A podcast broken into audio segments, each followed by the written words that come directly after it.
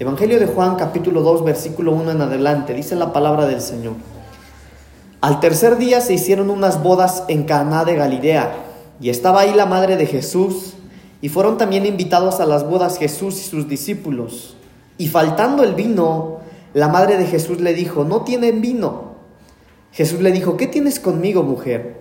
Aún no he venido, no ha venido mi hora." Su madre dijo a los que servían, "Haced todo lo que él os dijere." Y estaban ahí seis tinajas de piedra para agua, conforme al rito de la purificación de los judíos en cada una de las cuales habían dos o tres cántaros. Jesús les dijo, llenad estas tinajas de agua, y las llenaron hasta arriba. Entonces les dijo, sacad ahora y llevadlo al maestresala.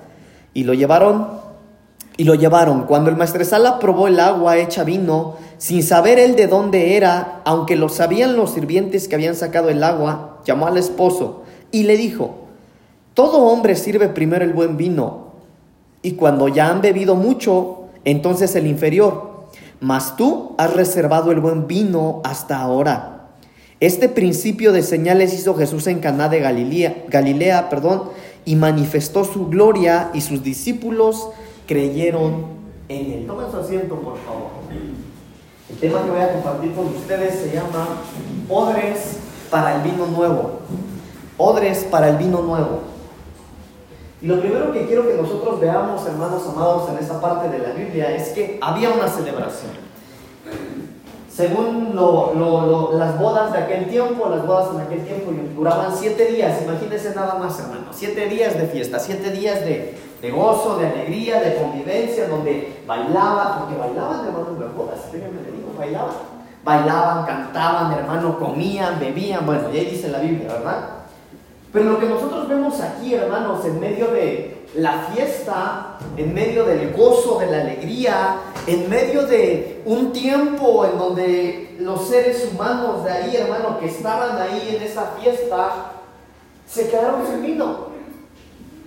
Ahora, yo quiero que nosotros veamos algo, hermanos, porque en la palabra del Señor, el vino para nosotros representa el gozo, representa la alegría, entonces, lo que nosotros vemos en esta parte de la Biblia es que dice la Biblia que a esa boda habían sido invitados Jesucristo y sus discípulos, pero también la mamá del Señor Jesús. Entonces la Biblia dice, hermano, que la mamá ya estaba ahí en la fiesta y el Señor Jesús no había llegado. Pero imagínense la escena. Dice la Biblia que estaban las bodas y que ya no había vino, no había vino, se había acabado el vino.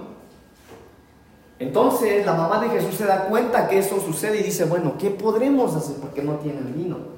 Y de repente, dice la Biblia que viene entrando Jesús junto a sus discípulos. Entonces la mamá de Jesús dice, ah, no, pues ya, ya se resolvió todo, ya llegó mi hijo, ¿verdad? ¿Por qué puede ser el agua en vino? Entonces dice la Biblia, hermano, que cuando eh, eh, esta mujer ve a Jesús, le dice, hijo, qué bueno que llegaste a la fiesta, porque fíjate que se acabó el vino acá en la fiesta. Se supone que esto es una reunión para festejar, para alegrarnos, en donde tiene que haber alegría, tiene que haber gozo, pero el vino se acabó. Entonces el, Señor Jesús le responde y le dice, bueno, madre, ¿y yo qué? ¿Yo qué tengo que...? ¿Por qué es que me dices eso a mí? Si mi hora aún no ha llegado, responde de esta manera, ¿verdad? Pero, hermanos, yo quiero que nosotros veamos la actitud de María, porque María le contesta, no alguien ni le contesta a Jesús. ¿Se da cuenta? Cuando eh, el Señor Jesús le dice, bueno, mujer, y bueno, está bien que se haya acabado el vino, pero ¿qué quieres que haga yo si no ha llegado mi hora? Bueno, María ni le contesta. María le dice a, los, a los que estaban ahí, eh, muchachos, vengan, vayan, vayan con mi hijo, denle lo que necesita, porque él va a hacer vino. Entonces, démonos cuenta, hermano, porque María era así, hermano. ¡Ja! María. ¿Se acuerdan que apenas yo les predicaba, hermano, que María, mire cómo creía María? Que María cuando tuvo el encuentro con el ángel, María se la creyó. Porque eh, también lo vimos el otro día que predicaba yo, hermano, le decía, cuando María recibe la palabra del ángel, María se la cree. Yo me imagino a María flaquita, hermano. Porque antes del embarazo están flaquitas las hermanas, ¿verdad? Algunas dicen. Ok.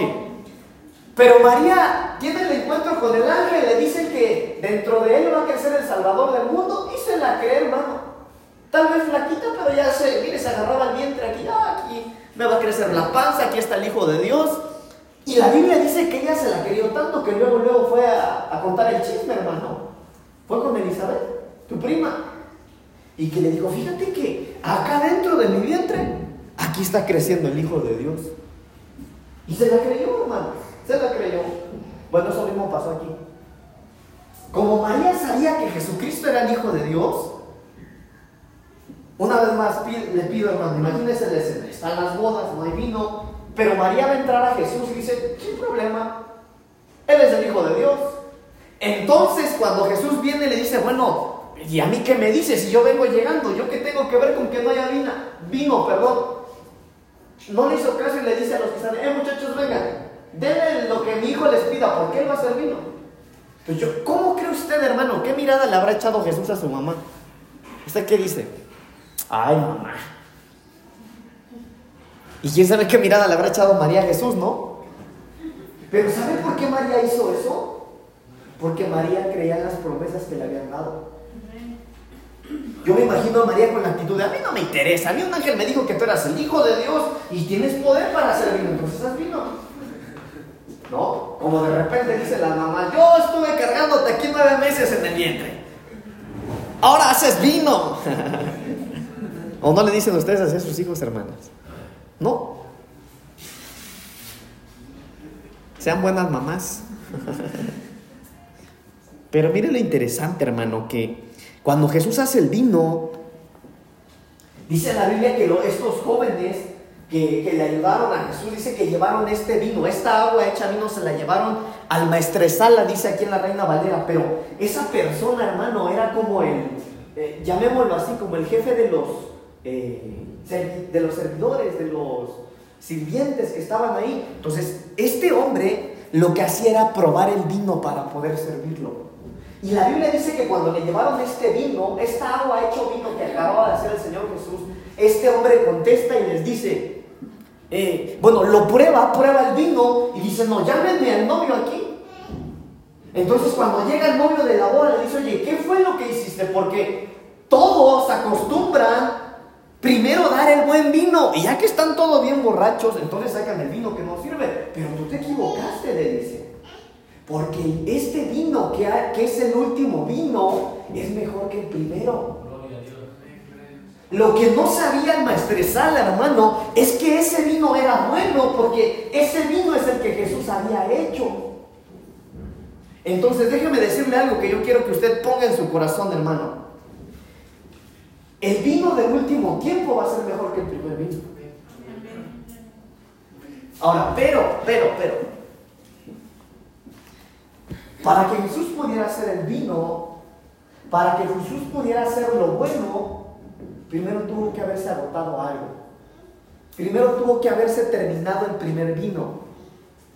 Ahora imaginémonos la escena, hermanos. A ver cuántos de aquí se casaron, cuántos están casados así con boda y todo, vestido blanco y todo. Nadie, hermano. Ah, la mananita, Gracias, hermanos, ya me estaban asustando. De hecho, mi papá me decía que hacer unas bodas comunitarias, me decía. Vamos a hacer unas bodas comunitarias. Bueno, mire. Hermano, imagínese la cena. Usted está en su boda, usted su vestido blanco, hermana, los hermanos ahí, caballero, mire, un hombre bien, ¿verdad? Está la boda, pero de repente le dicen, ¿pero por qué invitaste a los de Príncipe de Paz sabes cómo comen?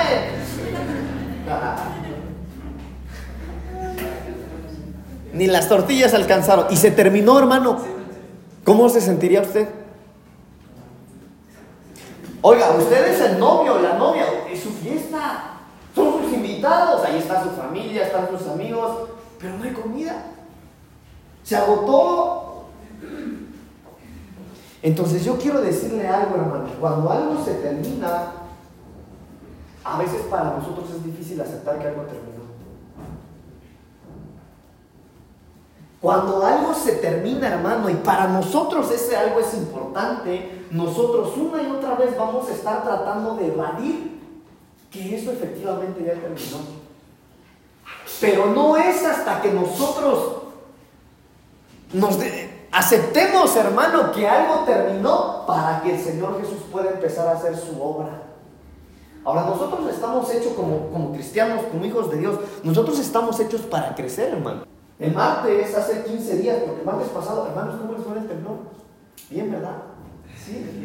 Bueno, hace 15 días el martes yo les estuve compartiendo, si no me equivoco, un tema al que titulé Manzano, higuera o palmera. Y hablaba del crecimiento de la iglesia de Cristo. De los que están bajo el manzano, dormidos, dice la Biblia. De los que están en la etapa de la higuera o los que están ya como palmera bien creciditos. lo, lo que quiero decirle es que nosotros estamos hechos y creados por el Señor para estar en constante cambio. Se lo repito, nosotros como cristianos estamos hechos, pensados en el Señor para vivir en un cambio constante en nosotros. Nosotros como cristianos tenemos que estar evolucionando, tenemos que estar creciendo, tenemos que estar cambiando nuestros conceptos, hermano, tenemos que estar cambiando nuestra manera de pensar, nuestra manera de ser, nuestra manera de vestir, de comportarnos. Tenemos que estar en evolución porque para eso crecimos. Pero de repente duele cuando las cosas se acaban. De repente duele cuando todo el mundo te está diciendo, ya no va a pasar eso, y eres tú el único que cree que va a pasar. Pero de repente, hermano, nosotros podríamos estar tan afanados o tan aferrados a algo que efectivamente ya terminó, y no va a ser hasta que tú aceptes que algo terminó para que el Señor pueda hacer algo nuevo contigo o con los tuyos. Y eso fue lo que pasó aquí. Entonces, cuando el Señor entra, hermano, después que nosotros aceptamos que efectivamente algo terminó, lo que el Señor hace es mejor. ¿Cómo se llama el tema? Odres para vino nuevo. Ok, entonces, vamos al Evangelio de Mateo, capítulo 9, versículos 16 y 17. Mateo 9, 16 y 17. Hace unos años compartí un tema muy parecido a este, hermanos. Pero miren lo que dice. Nadie pone remiendo de paño nuevo en vestido viejo, porque tal remiendo tira del vestido y se hace peor la rotura. Ni echan vino nuevo en odres viejos. De otra manera los odres se rompen y el vino se derrama, y los odres se pierden pero echan el vino en, nuevo, en odres nuevos y lo uno y lo otro se conservan juntamente. Ahora yo quiero que nosotros analicemos un poquito esto, hermanos, porque porque por alguna razón el Señor Jesús habló de esto. Y el Señor Jesús hablando del vino, él dice lo siguiente: Nunca, no es sabio, no es bueno que a un odre viejo se le eche vino nuevo. Un odre, hermano, para los que no saben, en esos tiempos era una bolsa. Eran dos pedazos de piel de cabra que estaban unidos y los cosían alrededor. Y les dejaban ahí una entrada. Bueno, mire, los odres los hacían con piel de cabra, le echaban el vino y después los sellaban y los metían ahí y los dejaban que se conservara el vino. Pero esa piel de esa cabra era una piel fresca. Era una piel fresca, porque la piel fresca, hermano, mire, yo no soy de campo, pero eh, para los que sí son de campo tal vez van a saber que así es, hermano, y si no, corríjame por favor, pero la piel fresca, hermano, es bien flexible, ¿no? ¿Por qué? ¿Por qué tenía que ser un odre nuevo? Porque lo que echaban adentro, hermano, era el jugo de la uva recién machacada.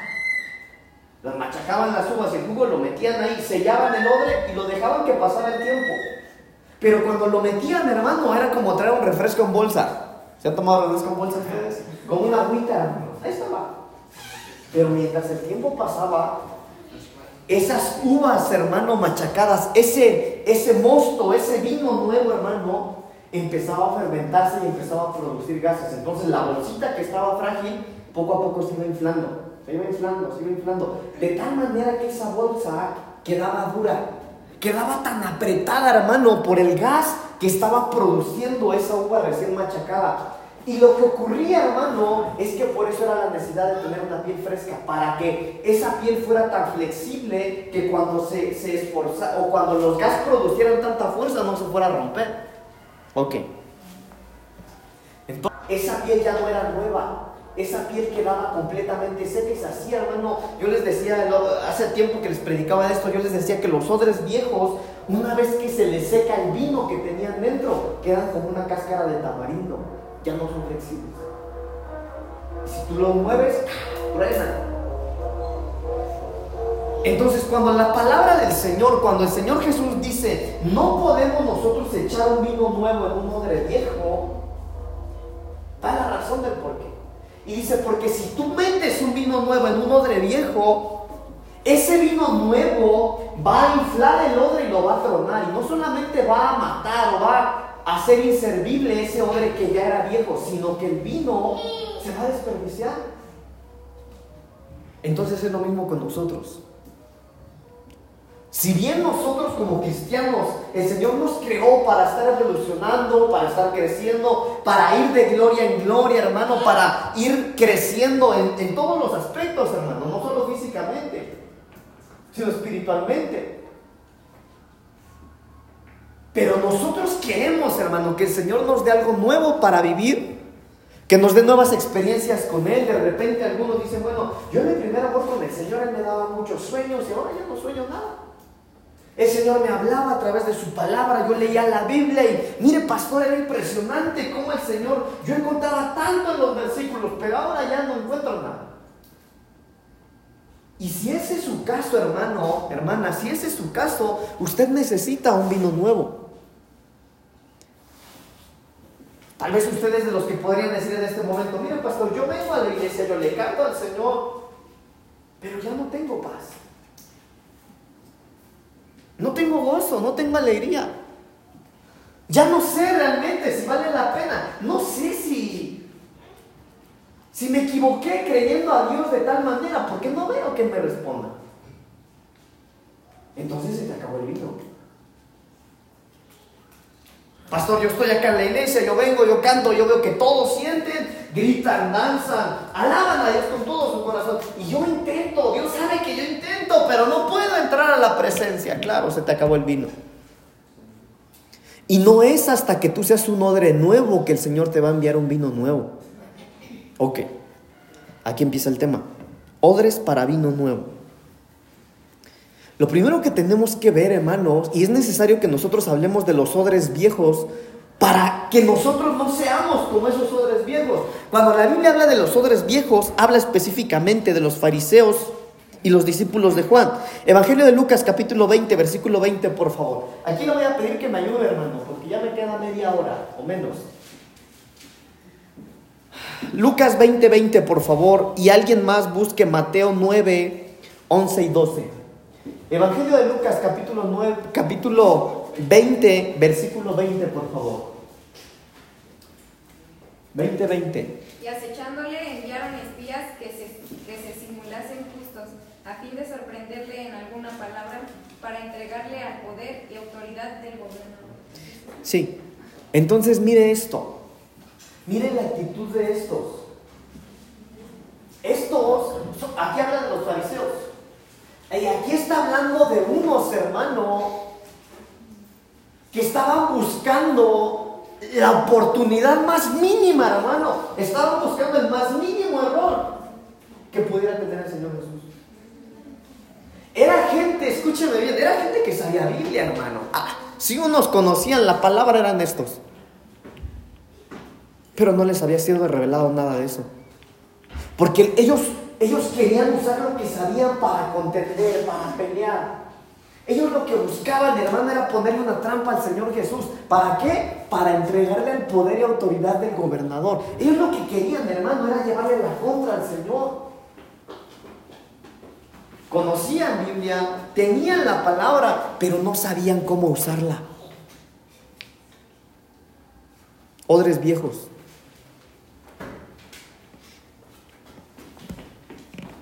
Mateo 9, 11 y 12, por favor. Primero estamos viendo lo que son los odres viejos y después le entramos, hermano, a lo que, a la preparación, cómo se preparan los odres nuevos. Sí, por favor. Dice, cuando vinieron estos, los fariseos dijeron a los discípulos, ¿por qué come vuestro maestro con los publicanos y pecadores? Al oír esto Jesús les dijo, los sanos no tienen necesidad de médico, sino los enfermos. Gracias, hermano. Mire, hermano, acá, acá son actitudes que nosotros no tenemos. De verdad, yo espero que nadie tenga estas actitudes. Pero yo sí he conocido gente así, hermano. Créanme que yo sí he conocido gente así. Mire, de repente a mí me ha tocado, porque yo tengo ese privilegio, hermanos, a mí me ha tocado de conocer a, a hombres que en las redes sociales o... Ay, hermano, son unos siervos de Dios, pero en persona, hermano. Son terribles. Uno los ve bien amorosos en el púlpito, hermano. Uno los ve bien. Mire, yo estuve en una iglesia donde ahí llegaban a predicar. La mayoría, cada, yo creo que mínimo dos veces por mes teníamos invitados internacionales ahí. Oiga, gente que se dedicaba a predicar, hermano, mensajes. Pero ¿qué cree? La mayoría, escúcheme bien, la mayoría de ellos en la alabanza, sentados con el pie cruzado y todos alabando al Señor. Ellos no. Ellos sentaditos con los pies cruzados ahí, esperando su turno de predicación. Qué terrible. Qué terrible, hermano. Nosotros tenemos que librarnos de esas actitudes. Digo, no estoy diciendo que seamos, pero estoy hablando de los odres viejos. Y nosotros no podemos ser odres viejos, hermano. No podemos tener esas actitudes. Nosotros tenemos que ser gente, hermano, sensible, amorosa, paciente, humilde, sencilla. Nosotros de repente, hermano, asimilamos la sencillez con la humildad y con la pobreza. Pero se puede ser rico siendo humilde. Se puede tener dinero y ser humilde. Pero también se puede ser pobre y ser una basura de persona, hermano. Y nosotros tenemos que ser cuidadosos de no tener la palabra solamente en la cabeza como un concepto, sino en nuestro corazón como una realidad. Hermano, la palabra del Señor en nosotros tiene que causar una manera de vivir. Nosotros no podemos ser arrogantes. Nosotros no podemos ser, hermano, groseros, déspotas. De repente, hermano, nosotros, ni, ni de mi familia es que me interesa. No. Mire, hermano, nosotros debemos llamarnos unos a otros. Le voy a contar algo. ¿Cuántos quieren escuchar este chisme? en alguna ocasión, mire, porque le va a hablar del amor entre nosotros, hermanos. ¿eh? Ahí le voy, ahí le voy. Ah, ahorita se va a medir, hermano. En alguna ocasión en la iglesia había, había, hermano, que quede claro, había, ya no hay, ya no está aquí. Y siento fe, hermano, ahí le voy. Acá en la iglesia había una hermana, si no me equivoco, era vecina del hermano Luis. Ahí está el hermano Luis, era su vecina del hermano Luis. Yo tenía en ese entonces, hermano, como unos, no sé, me imagino yo que tenía unos 14 años. Pero esa hermana se congregaba acá en la iglesia. Esa hermana tenía creo que dos hijas. Creo que dos hijas. Sus hijas eran, eran unas adolescentes. Pero a lo que quiero llegar es a esto, hermano que la hermana y sus hijas tenían un montón de piojos. ¿Cómo ven? Pero un montón, hermano. Un montón de piojos. Y yo veía cómo la hermana era bien amorosa. Porque la hermana llegaba y besaba a mi mamá, besaba a mi papá. Los amaba, hermano, como sus pastores.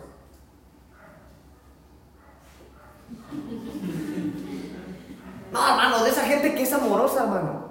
Mire, llegaban, los apapachaba, los abrazaba, los besaba aquí, aquí, hermano. Amaba a sus pastores. Y yo veía, hermano, cómo brincaban ahí a casa, cabeza de mi papá, cabeza de mi mamá. ¿Qué haría usted? ¿Qué haría usted? Ah, le compro un jabón a la hermana, dice. tenemos que amar, hermanos. Nosotros tenemos que amar. Tenemos que amar, hermanos. Amémonos. Amémonos. Miren, hermano, nosotros tenemos que tener, que tener tal amor, hermano, que cuando nos veamos acá en la casa, hermano, y alguno tiene necesidad, hermano, vamos todos. Mire, por ejemplo, ahorita con el temblor, gracias a Dios no es nuestro caso, hermano. Pero ¿y qué si alguno se le hubiera caído su cuartito de láminas? Hermano, echémosle un montón. Y si te enteraste que el hermano puso su negocio, ve y cómprale, hermano. Pero de repente, ah, es mi hermano, yo me voy a acercar ahí, hermano, préstame, hermano, Amémonos. Léelo otra vez, hermanos. Mire qué actitud tenían estos hombres. Escuche. Cuando vinieron estos, los fariseos dijeron a los discípulos, ¿por qué come vuestro maestro con los publicanos y pecadores? Al oír esto Jesús les dijo, los sanos no tienen necesidad de médico, sino los enfermos. Entonces lo que ellos peleaban, hermano, ¿cómo es posible que dice que es el Hijo de Dios y se junta con los que ni saben? Los que pecan. Hermano, nosotros tenemos que tener compasión con los perdidos. Seamos compasivos con los perdidos, hermano. Hermano, amémonos, amémonos unos a otros, amémonos.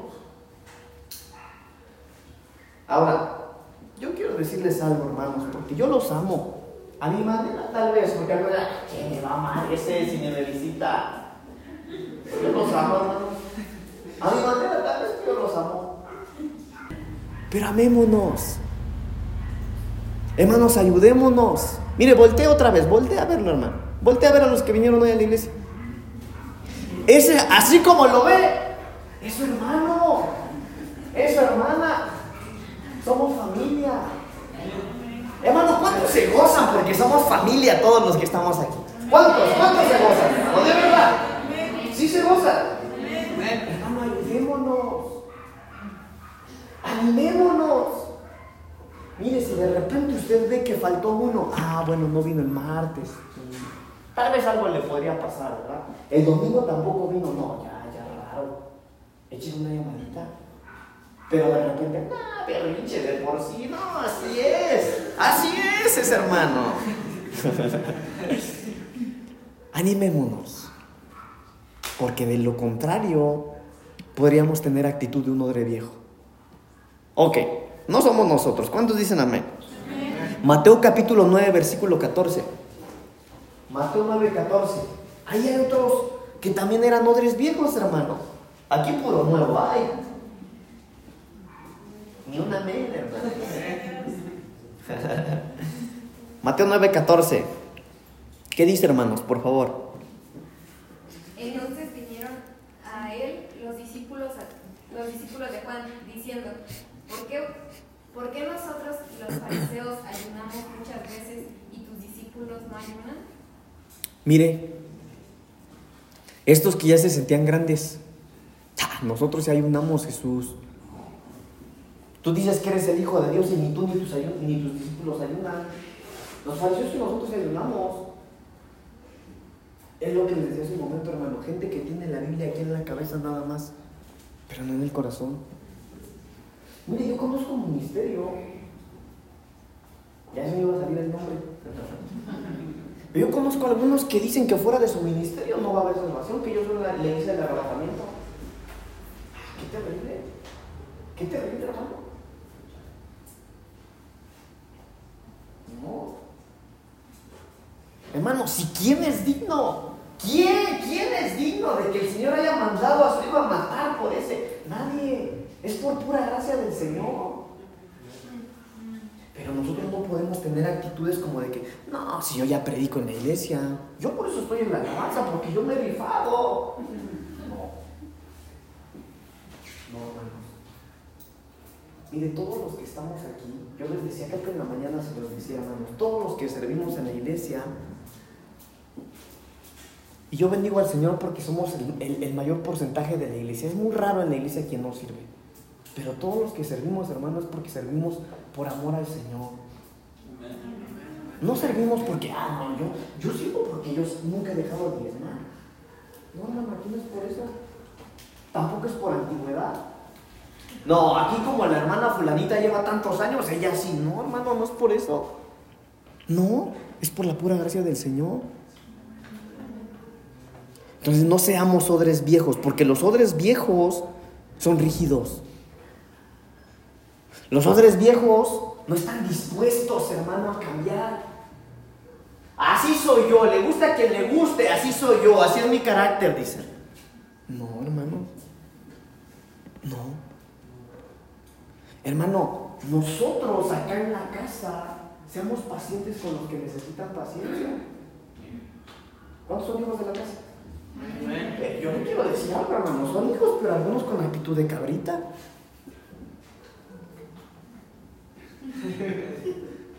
Qué bueno que no dijo amén. Pero hasta con esos hay que ser pacientes, hermano. Porque algunos, hermanos míos, usted se conoce, hermano. Usted se conoce. Yo le quiero decir, hermano, nosotros como pastores, algunos de ustedes, hermanos, sin problema, hermano. Porque mire, como ovejita en la voz de su pastor, ahí van, tranquilos. Uno propone algo, lo hace, hermano. Pero hay otros, hermano. Le decimos por acá y cuando uno voltea, ya va para allá, hermano. Pero le voy a decir algo. Hasta con esos hay que ser pacientes. Hay que saber amarlos. Amémonos unos a otros. Porque los odres viejos, hermano, son como los fariseos o los discípulos de Juan. Es gente que ve por sus propios intereses nada más. Ah, si el hermano está así por puro gusto, ah, ¿a mí qué? No, hermano, amémonos. Amémonos, hermano. Amémonos, animémonos unos a otros. Si usted se enteró que el hermano se quedó sin trabajo, mire, hermano, denle una sopita, algo. Mire, yo le digo al Señor por el departamento de benevolencia, porque se dan despensas, ¿no, hermana? Hermano, por eso lo hacemos, porque tenemos que ayudarnos. Pero tampoco, hermano, seamos de los que dan y hasta. Hermanos de proyección, les voy a mandar mi selfie.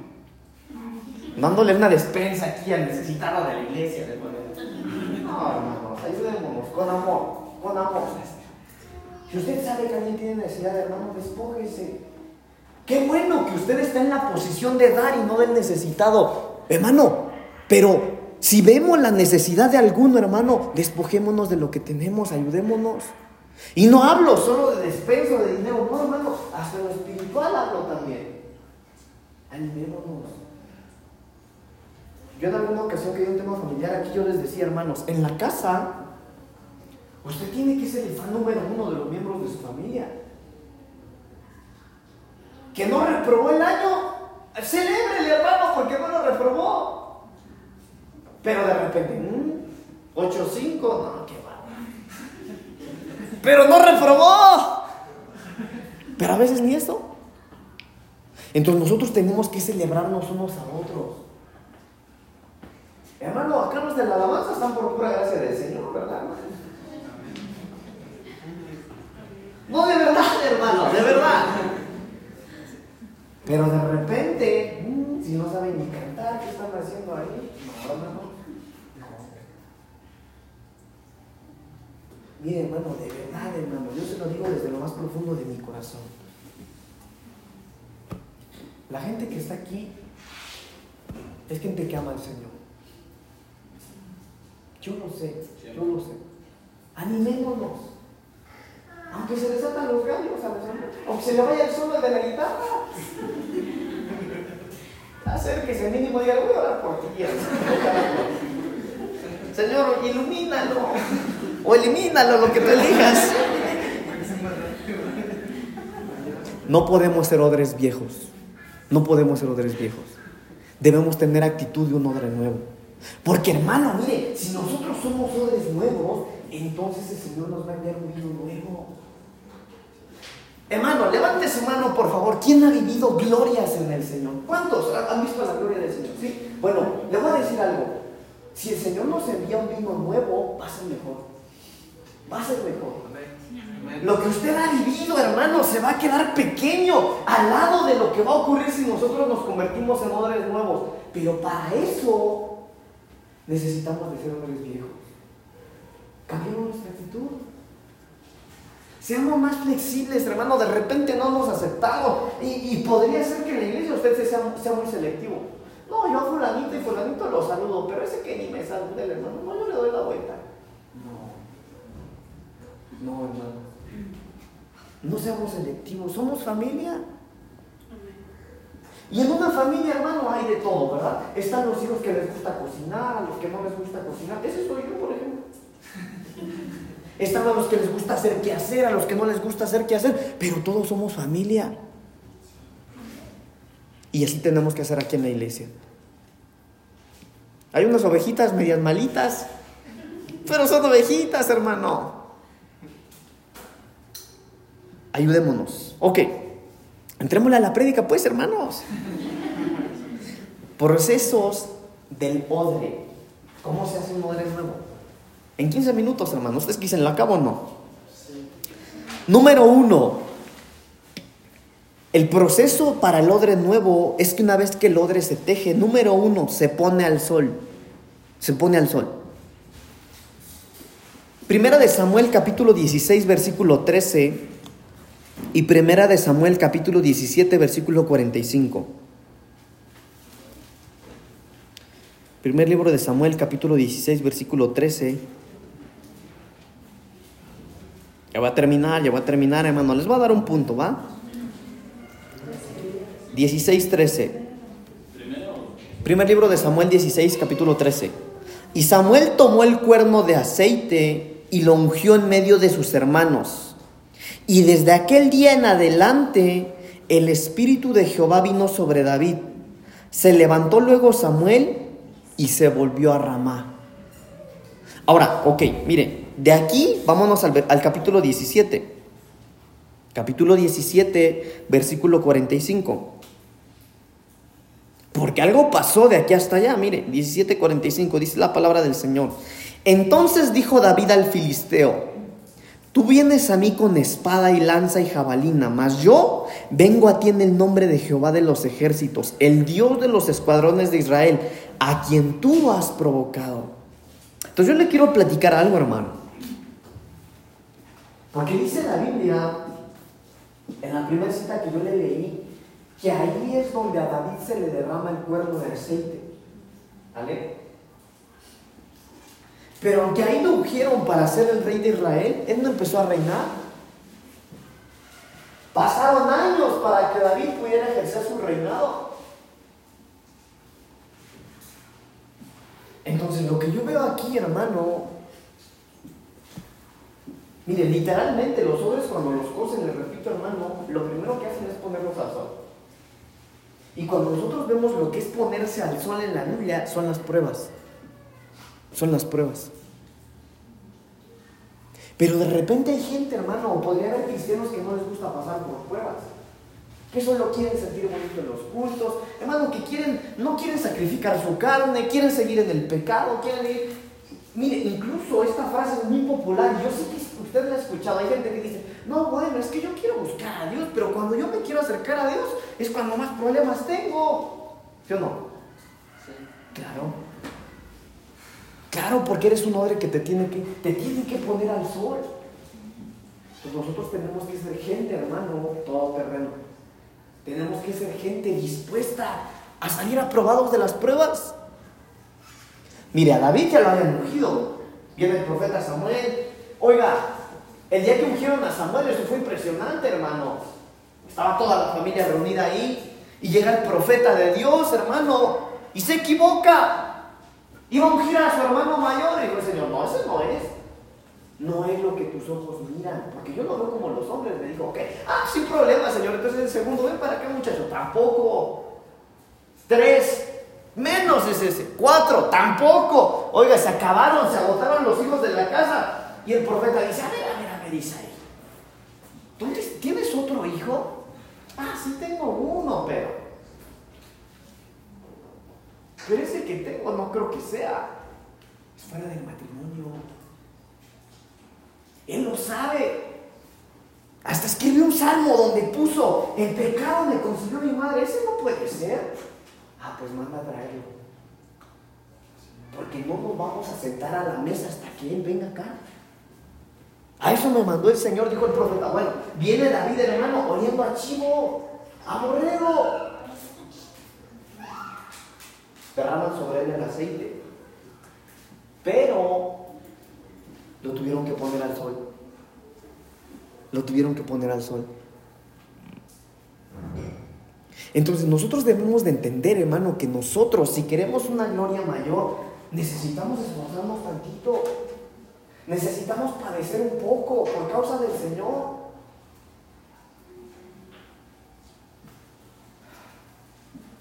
Hermano, ¿cuántos han padecido por causa del Señor? Levante su manita. Mire, le voy a dar ejemplos. ¿De cuántos de ustedes han burlado por ser cristiano? ¿Sí? Ok, eso es padecer por el Señor. Pero ese es la pasa. ¿A cuántos de ustedes le han aventado un pedazo, una pedrada en la cabeza, en el cuerpo? ¿A cuántos de ustedes le han pegado por ser hijo de Dios? Levanta su mano. ¿A cuántos de ustedes los han corrido de algún lugar donde rentan, donde vivían por ser hijo de Dios? Hermano Uri, hermano Nardi, bendito Dios. ¿A cuántos de ustedes los han maldecido por ser hijos de Dios? Bendito Dios. Pero le quiero decir algo, hermano. Que eso nos siga pasando. Hermano, eso tiene que seguirnos pasando. Para que una gloria llegue, hermano, es necesario que nosotros estemos siendo expuestos al sol. Pero de repente alguno, no, no, no, no, no, yo, yo sé que allá me van a decir de cosas, mejor me callo. Yo sé que ese cuate se está enfermando y yo tengo un Dios que lo puede sanar. Ese es mi Dios, lo puede sanar, pero ¿para qué le digo si me van a criticar? No, me callo mejor. No, hermanos. En una ocasión, yo que trabajo con jóvenes, en una ocasión uno de mis jóvenes, no de acá de la iglesia, es uno de los jóvenes que yo más amo, que con los que el Señor me ha permitido trabajar, uno de mis jóvenes, un día me dijo, Pablito, yo quiero tener fe, me dijo. ¿Cómo, cómo hago que mi fe crezca? Yo le hice la siguiente pregunta. ¿En qué, ¿En qué situación de tu vida tú necesitas fe? Le pregunté. Entonces me empezó a dar varias situaciones, ¿no? Yo le decía, mira, hermano, tú no necesitas fe para tener un buen empleo. Lo que necesitas para tener un buen empleo es trabajar, es estudiar, irte a tocar puertas. No necesitas fe. Tampoco necesitas fe para hablarle a alguien de Dios. Lo que necesitas es tener a Dios en tu corazón, entender lo que Él hizo por ti para que tú quieras hacerlo por los demás.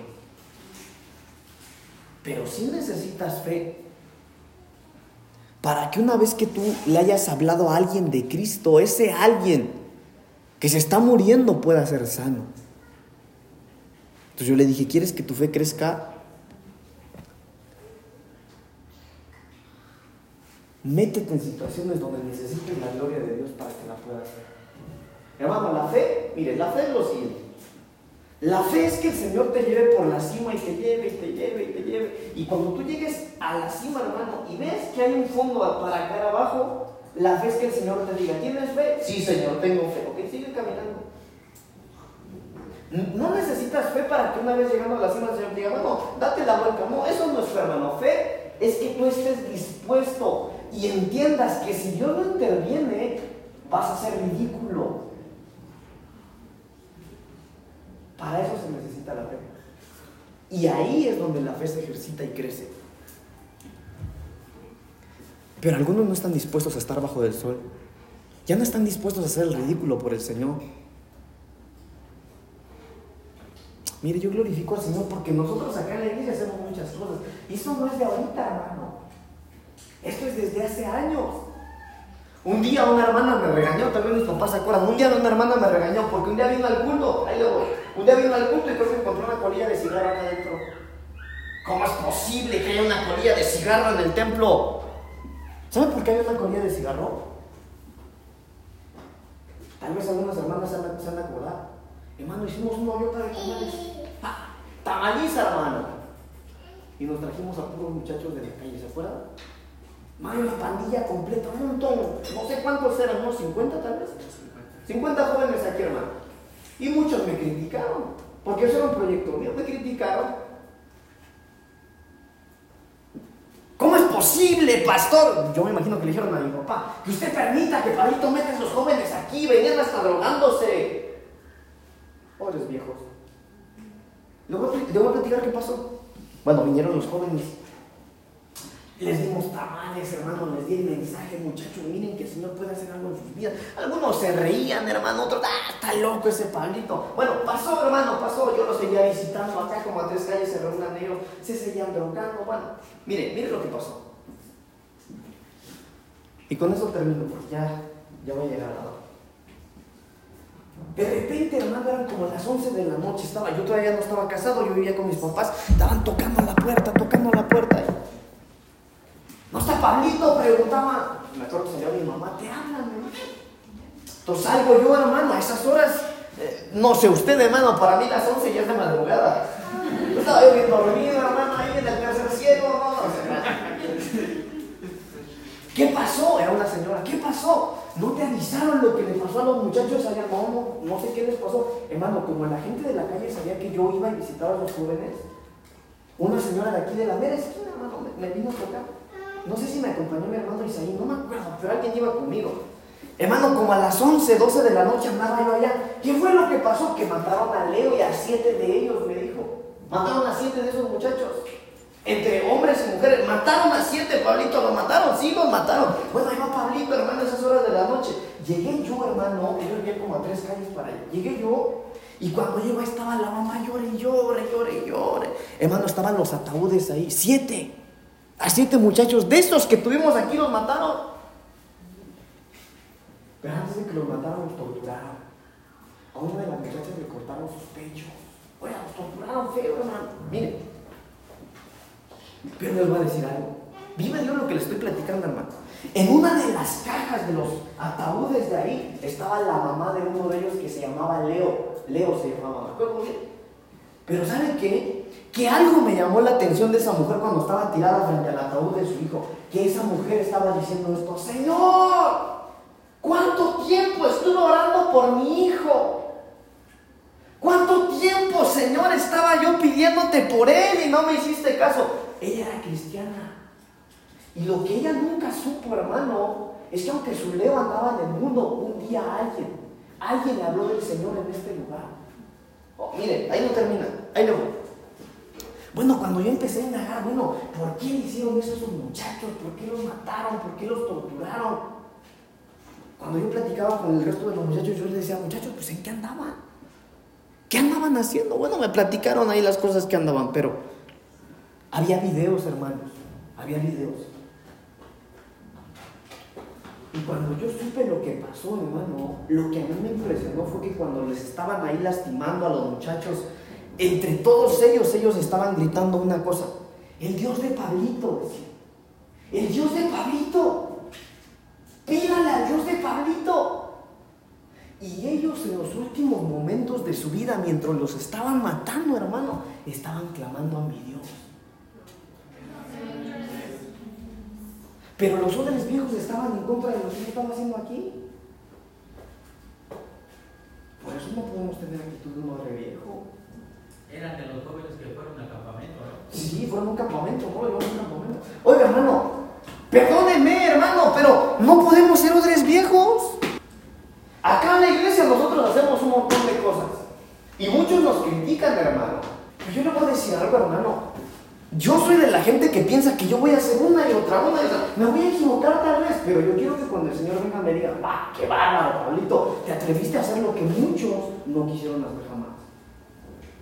Pero para hacer eso hay que ser uno de, uno de